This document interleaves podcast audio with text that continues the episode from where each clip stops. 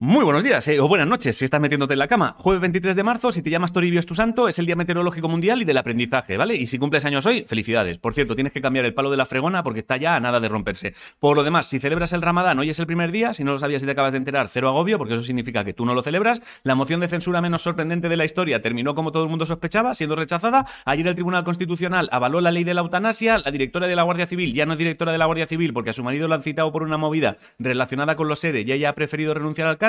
El Banco de España ha dicho que el PIB mejorará antes de que termine el año y me ha escrito gente de La Palma por si puedo recordar que mucha gente allí sigue sin casa por el tema del volcán, pero que acaban de aprobar la construcción de un resort y un campo de golf en territorio protegido. Lo comento por si los papeles de echar un cable se quedaron debajo de los del resort y no los estáis viendo. Ah, y en noticias de qué cojones ha pasado aquí, un hospital de Cádiz se equivocó al hacer la fecundación in vitro y el padre ha descubierto que su hijo no es biológicamente su hijo, ¿vale? Se dieron cuenta porque la frase que más decía la gente al ver al crío era, ¿se os parece poco, no? Fueron a preguntar al hospital y al EJOP. Fueron por Nesquik y les pusieron colacao. En deportes, Alexia Putellas y John Ram han ganado el Premio Nacional a Mejores Deportistas de la temporada 2021-2022. En tenis de mesa, Mar Durán y Natalia Prosvirnina son los nuevos campeones de España. El tenis de mesa es como el tenis, ¿vale? Pero como, como si un brujo hubiese cogido la pista y las raquetas. Un jugador de fútbol llamado Zil dijo que se retira y en karate, Paula García y Damián Quintero el sábado luchan por el oro en la modalidad de kata. En cultura, si te gusta el ballet y andas por Madrid, desde hoy hasta el domingo puedes ver a la compañía New York City en el Teatro Real y parece que Beethoven murió, murió por culpa de cirrosis, hepatitis B y alcohol, ¿vale? Lo han descubierto después de un análisis